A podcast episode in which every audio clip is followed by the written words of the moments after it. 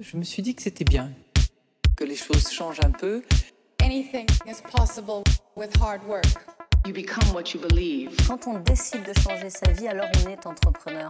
En réalité, c'est pas une question de monter une boîte ou pas, c'est de décider de faire ce qu'on veut de sa vie. Icône de mode au style reconnaissable entre tous, Chantal Thomas est également une touche à tout de talent. Lingerie, mode, design, céramique, direction artistique. Une artiste totale donc, mais aussi une femme engagée, marraine de nombreuses causes comme l'association Toutes à l'école, fondée par Tina Kiefer. Mais Chantal Thomas, c'est aussi la mémoire vivante d'une époque, les années 70 et 80, où la liberté était portée en étendard. Elle nous a ouvert les portes de son intimité pour parler création, inspiration et réinvention de soi. Rencontre avec une femme libre. Bonjour Chantal Thomas. Bonjour. Merci de nous recevoir chez vous, dans votre salon. Véritable cabinet de curiosité. hein. Il, y en a, il y en a partout, beaucoup de roses. Oui, c'est vrai que bien finalement? J'ai accumulé pas mal de choses. Euh, bah, J'aime le rose. J'ai la chance d'avoir un mari qui supporte. Parce qu'il y a des hommes qui viennent ici qui disent Oh, moi j'aimerais. Non, non, non, non, ça me plairait pas, c'est trop féminin.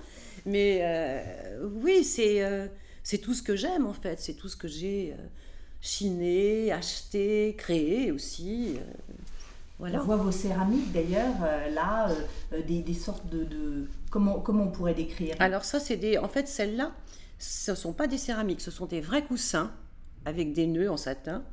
Et de là est partie une céramique, on a refait ça en céramique, effectivement. Mais ça, c'était quelque chose que j'avais fait pour des vitrines. Et j'ai récupéré. Voilà, avec des, des deux papillons roses. euh, Ouais. on, on ne, on ne voit pas, mais voilà, on vous laisse, Oui, je on suis, vous laisse euh, deviner, euh, chers euh, Oui, c'est vrai que c'est assez, c'est assez rose ici, oui. Voilà, très très rose, on est dans un Mais c'est- univers rose bonbon avec du noir, votre noir qui est quand même aussi... Et blanc, rose, noir et blanc, mais je pense que le rose, c'est un... Enfin, il y a, il y a peu de gens qui osent faire une pièce en rose, mais c'est très flatteur pour le teint. Et, et c'est vrai que quand... Alors, quand je faisais du prêt-à-porter, je faisais évidemment pas plus de rose qu'autre chose. Il y avait des saisons où il y avait du rose, mais des saisons où il y avait du bleu ou du vert. ou- Euh, par contre, c'est vrai qu'en lingerie, j'ai beaucoup de plus été portée à faire du rose parce que je trouve que c'est flatteur pour la peau. La lingerie, c'est quelque chose qu'on porte sur le corps, et il y a des couleurs comme le bleu ou le vert qui sont moins, c'est moins flatteur, sauf si on est bronzé en été, par exemple, que le rose. Voilà. Alors quand on votre style, hein, très identifiable, votre coupe de cheveux qu'on connaît de- depuis toujours, on se dit mais euh, vous êtes trouvé finalement très vite, on vous a toujours connu comme ça, Chantal Thomas. Quand avez-vous trouvé ce style, qui, qui finalement est votre image de marque Hum, assez vite, écoutez, je sais plus, mais je sais que j'avais les cheveux longs et des tresses quand j'ai commencé à travailler. J'ai des photos. hein. Euh, et pendant quelques années, j'ai eu les cheveux longs. Et puis, j'en ai eu un moment assez, parce que c'était difficile à entretenir, je suppose, etc. Et je me suis fait couper les cheveux comme ça, voilà, avec la frange. Et j'ai trouvé ça bien, je suppose. hein. Je me suis sentie à l'aise avec cette coupe. Et je suis toujours restée comme ça, voilà. on, on pense, quand on, on voit votre coupe de cheveux, à la garçonne de Victor Marguerite, cette femme un peu libérée, parce que vous êtes une femme Oui, euh, c'est un peu très Louise. libre. C'est aussi Louise Brooks aussi qui était comme ça. hein. Ouais, qui était coiffée comme ça. Je pense que j'ai dû prendre un peu, je- parce que j'aimais beaucoup les années 30, les années 20, les années 30, donc je pense que Louise Brooks a dû m'inspirer à un moment, à l'époque de la coupe de cheveux. Avant Louise Brooks, avant ce style, il y a une petite fille. Oui, Et j'ai envie que vous nous racontiez un peu dans quel univers vous avez grandi, quelle petite fille étiez-vous? Alors j'ai été une petite fille très gentille et très charmante, avec mes... j'étais fille unique, alors donc j'étais super gâtée, euh, mes parents m'adoraient, etc. Et euh, à partir de 12-13 ans, je suis allée, alors je suis allée en collège religieux, en sixième, et là, euh, là il s'agissait de s'hab- s'habiller en bleu marine. Et j'aimais pas beaucoup le bleu marine. Donc je demandais, ma mère était couturière, donc ma mère me faisait des vêtements de temps en temps. euh, et je lui dis, écoute, tu vas me faire un truc là, tu vas me faire un ensemble bleu marine avec un petit gilet. Déjà, ah, j'avais 12 ans. hein. Un petit gilet comme un petit gilet d'homme. Tu vas mettre des des boutons rouges pour un peu égayer l'histoire. Eh bien, je me suis fait virer de l'école religieuse. Donc j'ai toujours eu d'abord envie d'être habillée différemment parce que j'étais justement, elles étaient toutes en jupe bleu marine plissée et que je voulais moi une jupe culotte.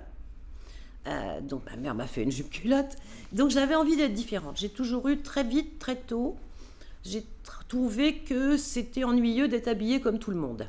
Voilà.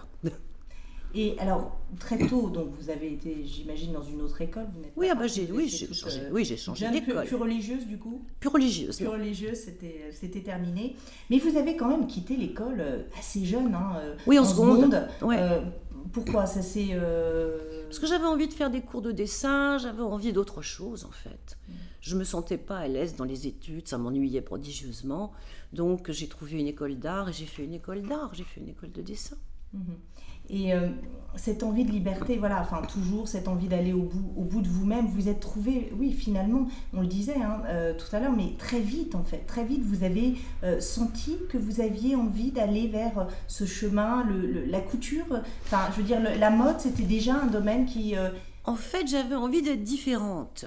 Je trouve que la mode, en fait, il n'y avait pas de, de, mode junior quand même dans les, quand j'avais 15, 16, 17 ans. Hein.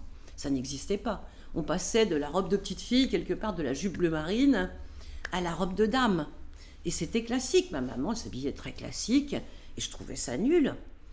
Et euh, ça a été une période où, euh, en fait, j'ai été, libre très vite. Mes parents ont compris que c'était pas la peine de, me retenir. Donc, euh, je suis partie à Saint-Tropez très vite, à 17 ans, 18 ans. J'ai vu que quand même ça bougeait, qu'il y avait des choses qui se passaient. Alors, c'était le côté hippie à l'époque. Hein qui me plaisait pas plus que ça. Mais je m'habillais déjà différemment.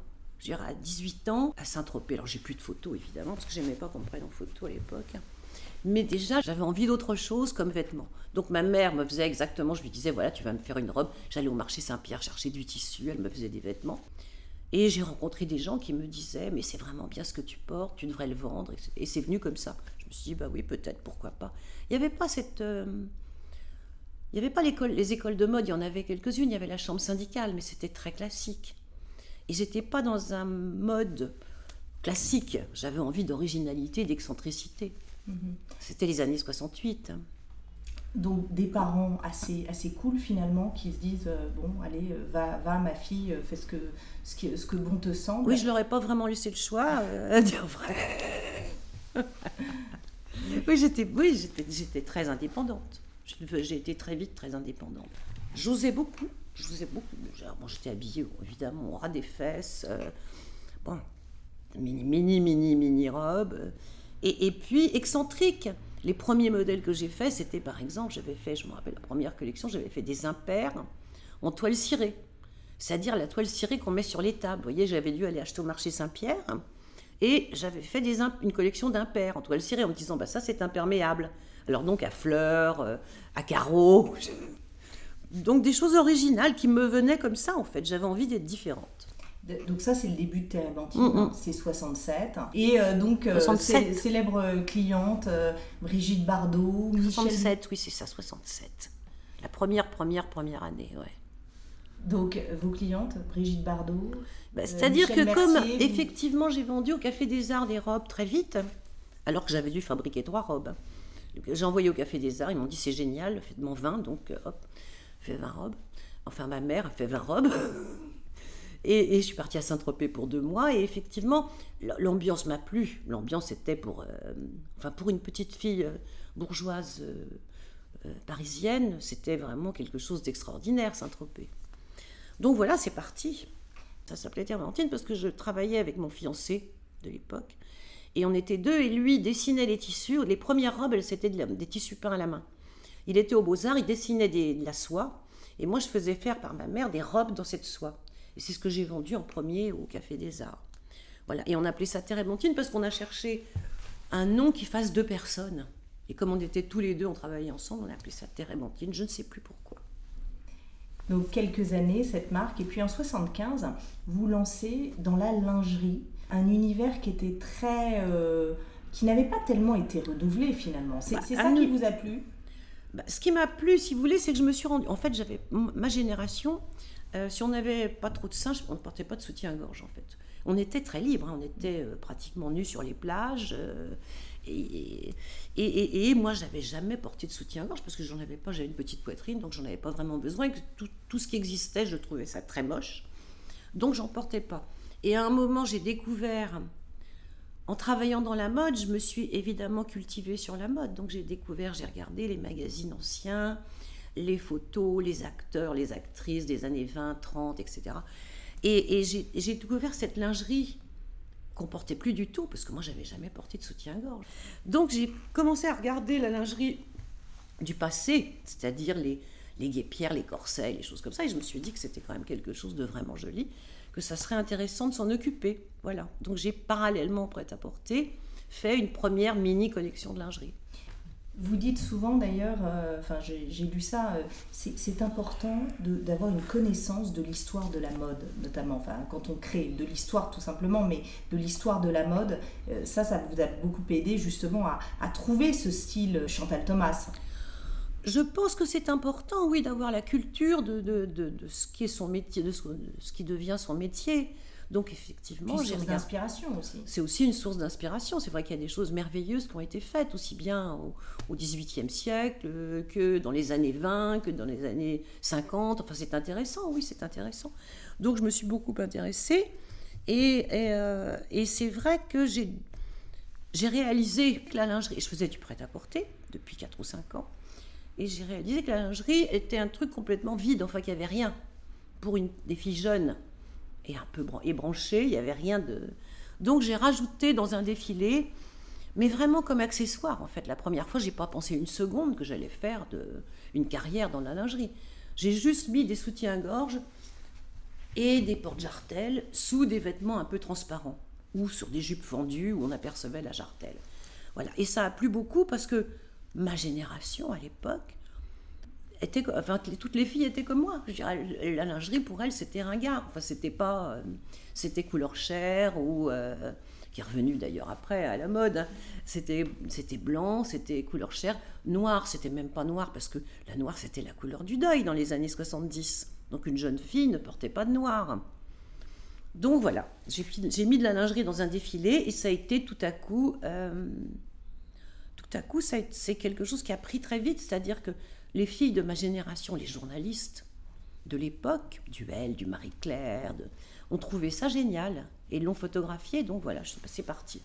Donc c'est parti et c'est vrai que là, vous êtes beaucoup plus consacré à, la lingerie euh, à partir de... Jusqu'à 95, je me suis plus consacrée à la mode, mais il y avait parallèlement la lingerie. C'est-à-dire que j'avais des licences à l'époque. Donc j'ai eu, j'ai changé deux, trois fois de licencié, mais j'avais des licences. Donc je faisais une collection de lingerie en licence et parallèlement une grosse collection de prêt-à-porter. Le prêt-à-porter était beaucoup plus important. Mais la lingerie, comme j'étais la seule à faire des choses originales en lingerie, quand on montrait la photo des défilés pendant plusieurs années, dans le monde entier, il y avait le compte-rendu des défilés de mode. Et évidemment, comme j'étais la seule à montrer des filles en soutien-gorge et en porte-jartel sur les podiums, moi, c'est ce qui passait si vous voulez, on passait plus, on me passait plus mes modèles de lingerie parce que j'étais la seule à le faire et que c'était spectaculaire. Donc petit à petit, effectivement, la lingerie a pris de la place par rapport au prêt-à-porter parce qu'il n'y avait pas d'autres créateurs en lingerie tout simplement. C'était des marques, c'était classique. Et, ça, ça, ça, aussi, donc, euh, euh, créé, enfin, c'est comme ça que vous avez aussi euh, affiné votre style, votre marque. Aujourd'hui, on est dans votre univers, donc rose, noir. c'est à cette période-là que vous avez aussi. oui, sans doute, parce que si vous voulez, si on regarde, là, j'ai trié beaucoup les, les, photos des anciens défilés. Il y avait beaucoup de couleurs. Hein. J'avais du jaune, du rouge, du vert, du bleu, enfin, j'avais toutes les couleurs. Mais c'est vrai que les couleurs que j'ai adaptées à la lingerie étaient les couleurs qui sont plus plus belle sur la peau, tout simplement. Parce que les couleurs vives, c'est très beau quand on est été, quand on est bronzé. Mais euh, le jaune, par exemple, ou le vert, ou euh, c'est moins flatteur sur la peau. Donc j'ai fait en lingerie, j'ai fait des couleurs chères, des roses, du noir. Euh, et, donc, et, puis bon, j'étais la seule à faire de la lingerie originale. Hmm.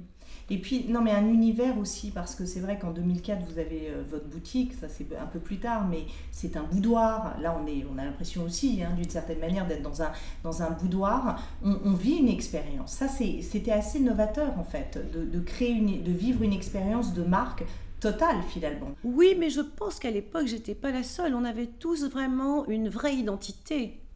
Si vous voulez, il y avait. Euh, Thierry Mugler avait le style Thierry Mugler, Claude Montana avait son style, Saint-Laurent avait le sien. On avait tous des univers assez différents quand même. Et, tout le monde trouvait ça normal. C'est vrai que dans notre période actuelle, on est plus dans la tendance. On est plus dans le marketing, en fait, tout simplement. À l'époque, on était dans la, création. La création euh, on avait envie à chaque fois, à chaque saison, tous les six mois, d'innover, d'être original et d'être différent. C'est vrai que c'est l'arrivée euh, oui, du marketing qui a profondément euh, transformé la, création.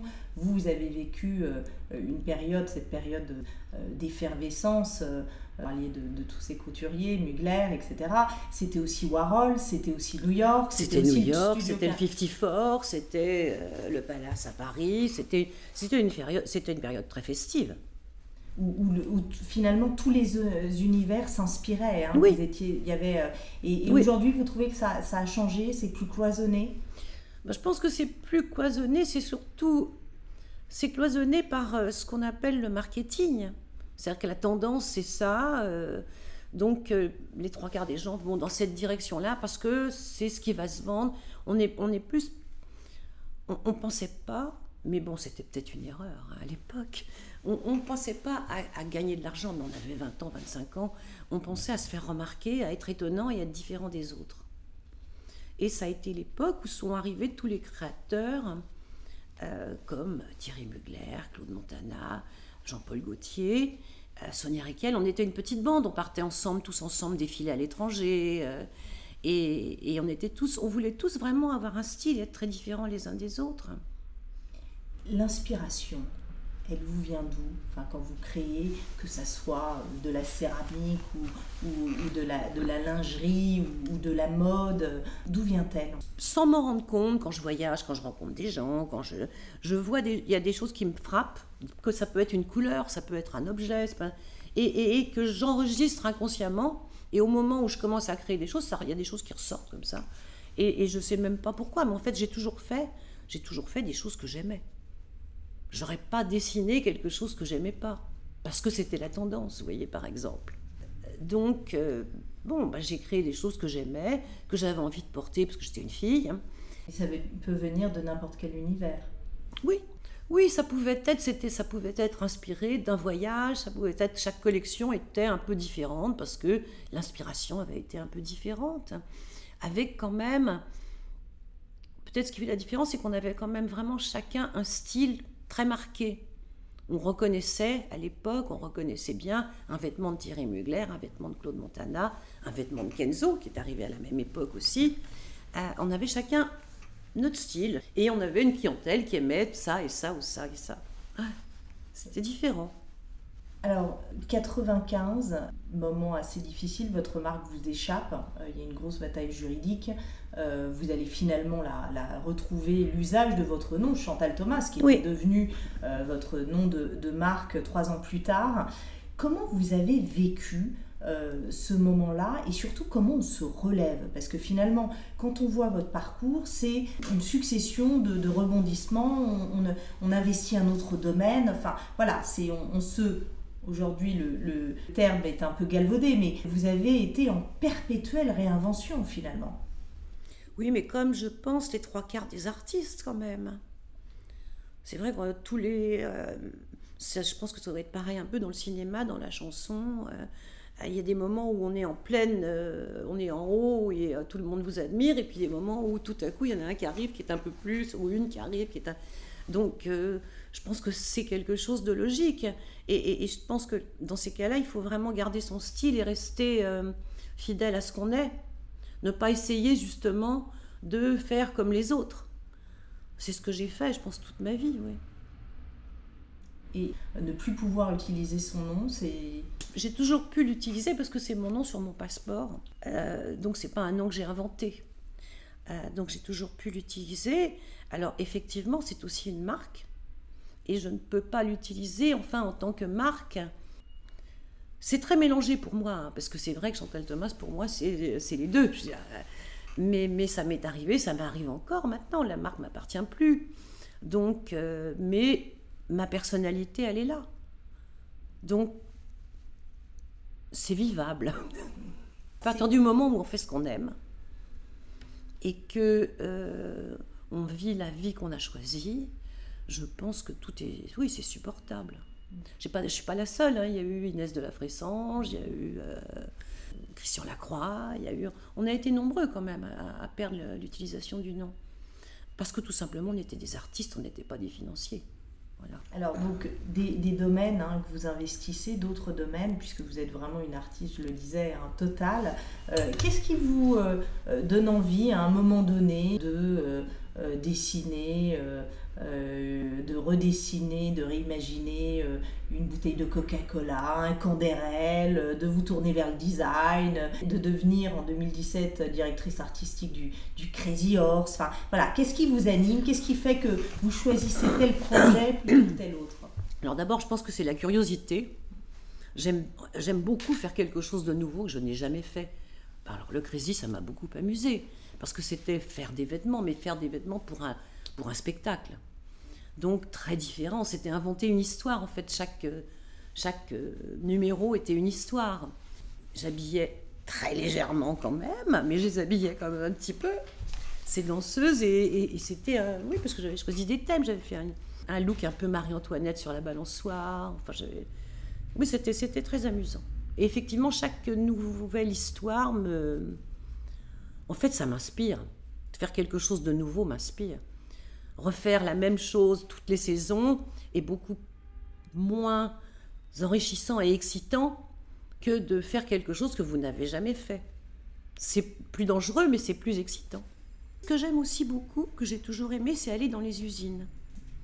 Par exemple, quand j'ai commencé dans la mode, euh, j'étais une des seules à aller dans les usines de tissus. Par exemple, j'adore la dentelle, qui est tout ce qui est très féminin et qui est très lingerie aussi. Bon, bah, j'ai très vite été à Calais voir les fabricants de dentelles, vous travailler dans les archives.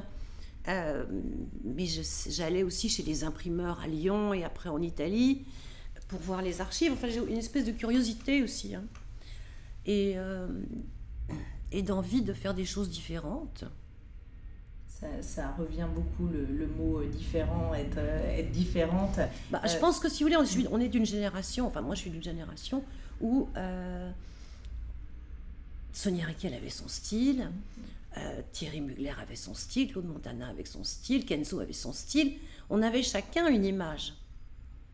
C'était pas tendance. Euh, C'était la tendance de chacun. Donc effectivement, j'ai été habituée comme ça et, j'ai une certaine curiosité qui fait que j'aime bien découvrir des nouveaux métiers parce que j'ai l'impression que je vais faire quelque chose de nouveau. C'est pas refaire une robe éternellement ou refaire un soutien-gorge, euh, euh, quelle couleur, machin, quelle dentelle, etc. C'est limité. Alors en plus, la création en lingerie, c'est quand même très limité, hein, c'est des petites choses. Donc c'est vrai que c'est pour ça que j'aime faire d'autres, avoir d'autres expériences. Donc aujourd'hui, oui, les, les tendances. Est-ce que vous voyez quand même des créateurs, il y a encore ou des artistes qui vous inspirent, euh, qui ont un, un ton, un style différent? Oh oui, il y en a encore, bien sûr. Mais, c'est vrai que ça m'arrive d'être surprise. Dans une exposition, je ne sais pas, d'art, ça m'arrive d'être surprise par un tableau, ça m'arrive d'être surprise même de temps en temps par un vêtement. Me dire, tiens, il y, y en a certains quand même qui ont, euh, qui ont des styles à eux et, et- et que je trouve intéressants. C'est vrai que la mode s'est beaucoup uniformisée, mais elle s'est uniformisée aussi par la diffusion, si vous voulez, parce que toutes ces chaînes euh, comme Zara, comme, euh, qui, qui font des choses très bien d'ailleurs, entre parenthèses, à des prix tout ce qu'il y a de plus abordable, hein, euh, ça a transformé complètement la- le système de mode. À, à mon époque, on avait la haute couture qui était intouchable et qui, de toute façon, pour moi, à 20 ans, 25 ans, s'adressait aux vieilles dames, enfin aux dames. Euh, donc on avait envie de faire quelque chose de différent. Et, et c'est vrai que maintenant, il y a des centaines de marques de prêt-à-porter, de jeunes créateurs, etc. Donc, il y a un peu de tout, en fait. Si on veut bien regarder, il y a des choses très classiques, il y a des tendances, que moi, j'aime pas ce mot-là du tout, parce que je trouve que ça veut dire faire la même chose que tout le monde, parce que c'est ça qui va marcher. Bureau de tendance. Bureau de tendance, oui. Euh, mais, bon, ça sert à toutes ces marques qui ont besoin justement de faire euh, des grosses quantités, donc faut pas qu'ils se trompent. euh, donc ils vont dans la tendance. Euh, mais c'est vrai que c'était quelque chose de différent. On a vécu quelque chose de différent, voilà. Aujourd'hui, euh, il y a quand même euh, une volonté, enfin de plus en plus, vous parlez d'uniformisation euh, avec ces marques de, de grande consommation finalement, mais en même temps, il y a un retour à une, une volonté de personnalisation, etc.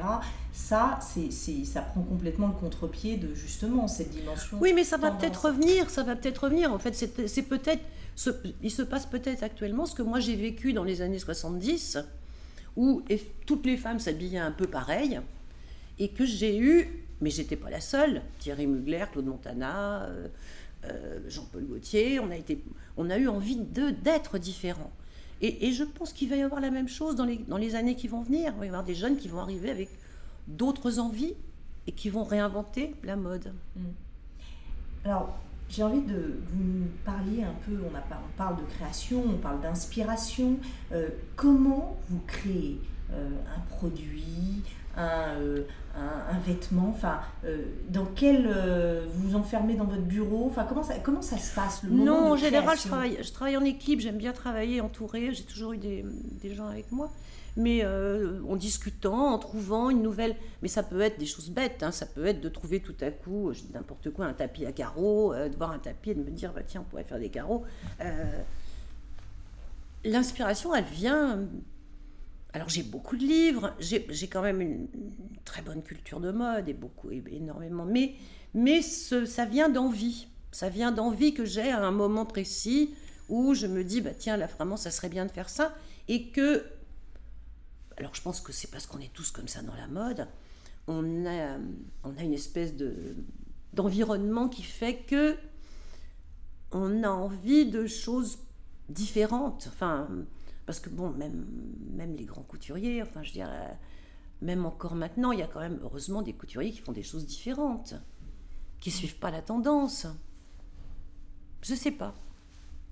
Je sais pas, c'est quelque chose de dîner, d'avoir des envies différentes des autres et de vouloir apporter quelque chose d'autre. On a parlé de moi beaucoup plus sur la lingerie que sur le prêt-à-porter.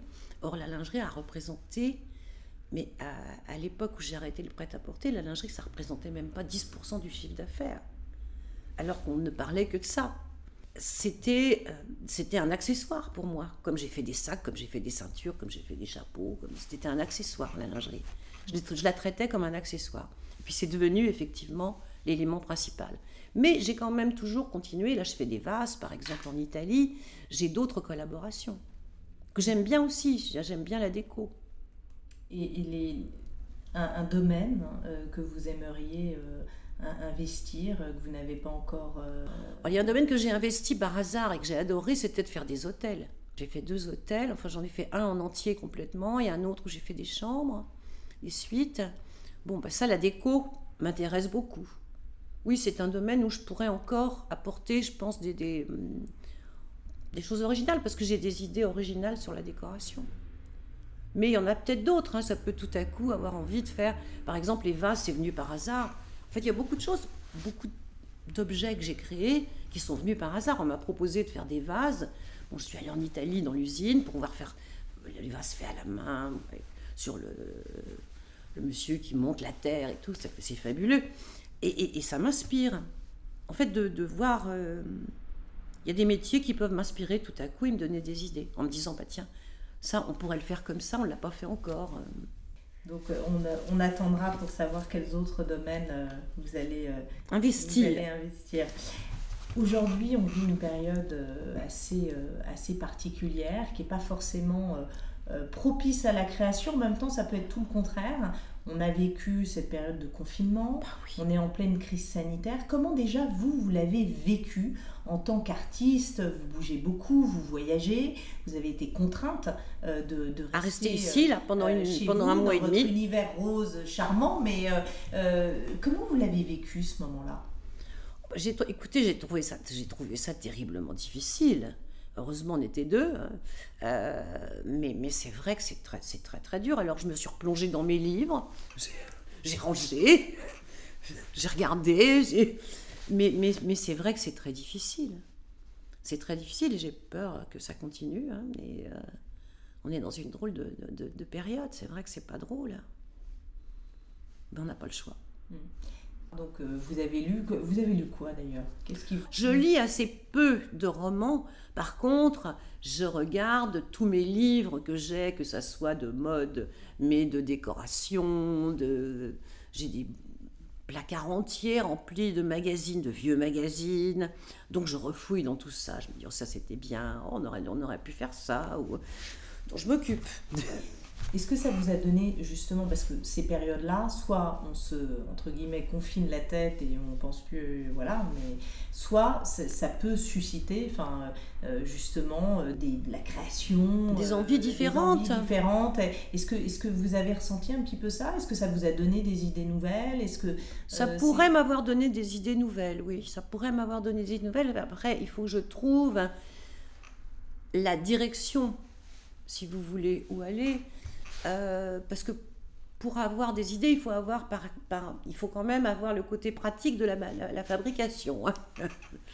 Donc, euh, Donc vous avez eu des idées. De ce que, de, ce que j'entends, vous avez eu des idées. Après, il faut, trouver il faut les mettre en, en musique. En musique, oui. Il faut les mettre en musique, les idées. Mais ça va. Est-ce que ça vous a changé? Cette période-là Est-ce que vous avez, vous, la femme libre, hein, on le disait, rebelle, hein, on ne l'a pas encore utilisé, mais vous êtes vraiment, euh, euh, vous aimez la transgression, vous aimez euh, rebelle. Là, c'était un peu compliqué de se rebeller, hein, ah bah. de sortir sans son papier, etc. Non, c'est difficile, c'est une période difficile. Je pense que c'est une période terrible pour tout le monde. Pour la communication avec les gens, pour... Non, mais c'est vrai que c'est très particulier de se retrouver enfermé euh, pendant un mois et demi, deux mois. Euh, euh, dans un, ah bon, alors j'ai la chance quand même d'avoir un grand appartement, d'avoir un balcon. Il a fait beau. Donc c'était pas catastrophique.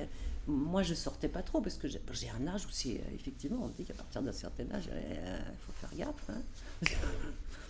Donc on sortait pas trop. Mon mari allait faire les courses. Des projets, euh, Chantal, euh, oui. les, prochains mois, qu'est-ce que, euh, en dépit de, tout ce contexte-là dont on vient de, parler Oui, oui, oui, j'ai quelques projets en déco. et ça, ça me plaît bien parce que ça me change en fait, hein, parce que c'est intéressant pour moi de découvrir un nouvel univers, d'aller dans les usines, j'adore ça, de travailler avec les gens qui font. voilà, donc j'ai quelques projets de décoration quelques projets à l'étranger aussi, mais le problème c'est qu'on ne peut pas bouger pour l'instant. L'étranger, où par exemple?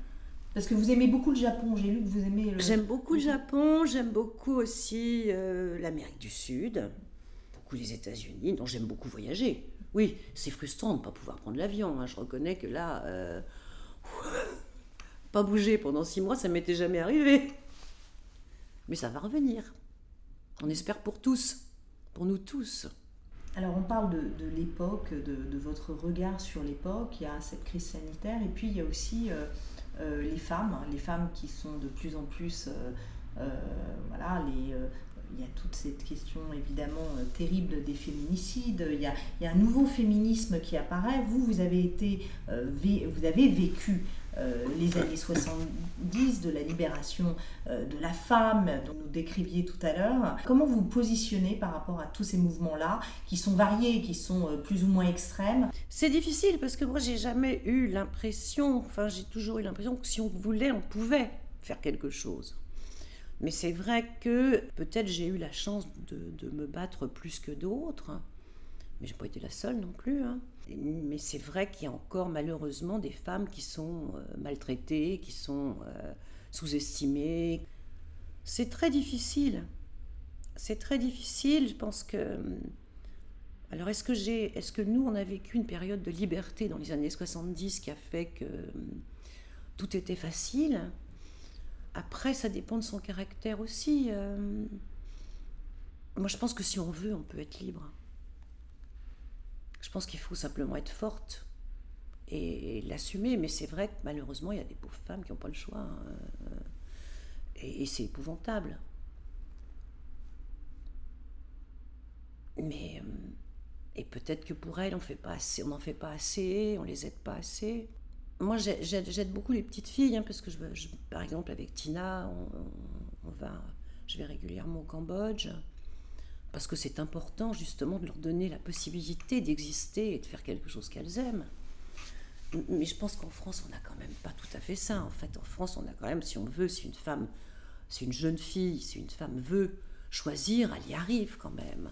Peut-être qu'on a la chance de vivre dans des milieux favorisés, mais je pense que c'est pas ce qu'il y a de pire en France. On n'a pas le pire. On a peut-être des, cas difficiles aussi, mais, mais, si vous allez à l'étranger, ça peut être encore bien pire.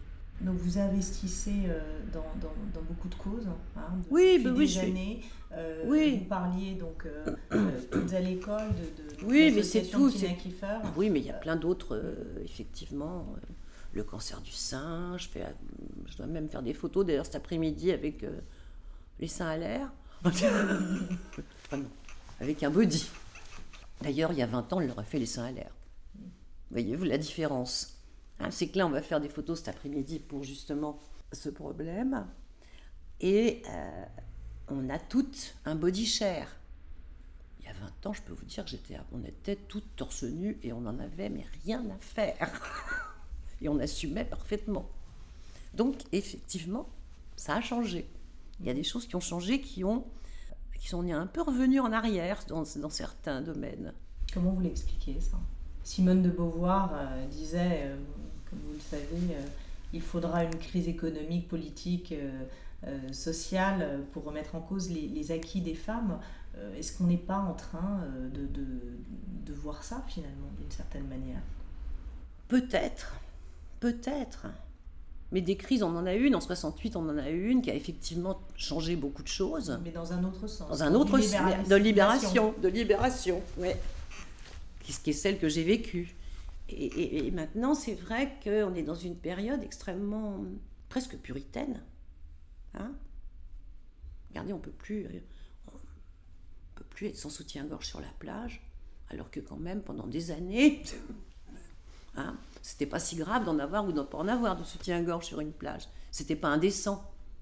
Comme si c'était indécent. Voilà, c'est le corps de. Donc, donc, effectivement, pour moi, c'est choquant ça. Mais bon.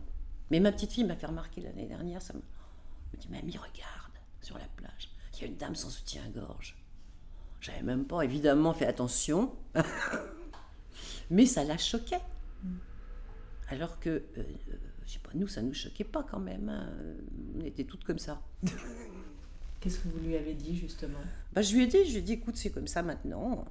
Mais euh, bon, je la laisse vivre son truc comme elle, euh, comme elle le sent. Je dis, bon, on verra comment elle évoluera.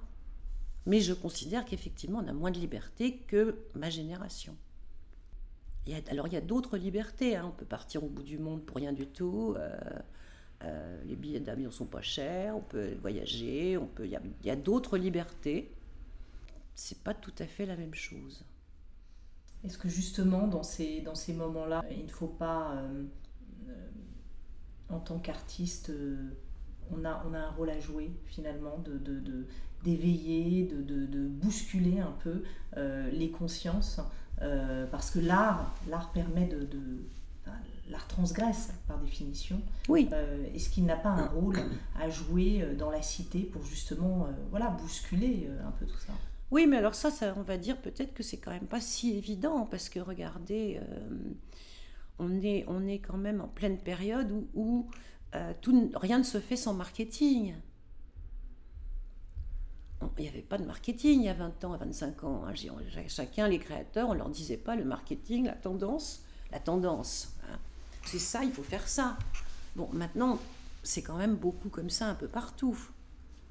Donc c'est une... Moi, je trouve que c'est un recul à la liberté, en fait, et à, la liberté d'expression. Il y a d'autres domaines dans lesquels, effectivement, on est, c'est plus libre. Mais, mais dans la mode, pour moi, le, système de tendance, c'est un recul.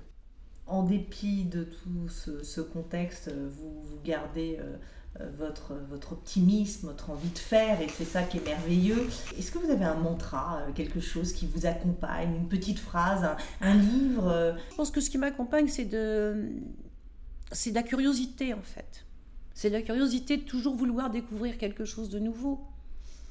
Bon, de partir, de rencontrer des gens, de rencontrer des gens que je connaissais pas, des, mondes que je connaissais pas de découvrir euh, autre chose. Oui, c'est la curiosité, je pense, qui m'apporte quelque chose, comme ça m'a apporté dans le passé, parce que effectivement j'ai eu la chance de commencer très jeune et à 20 ans, 22 ans, de voyager dans le monde entier euh, et, de voir des, cultures différentes, euh, des manières de vivre différentes. Donc bah, j'essaie de continuer comme ça, d'essayer d'avoir toujours cette curiosité. Merci beaucoup Chantal Thomas de nous avoir euh, accueillis chez vous dans votre salon euh, rose. Euh, rose. Au revoir, à tous. Vous venez d'écouter Power Girl, le podcast by Business au féminin. Et pour nous suivre, rendez-vous sur businessauféminin.com et sur nos réseaux sociaux. À très bientôt.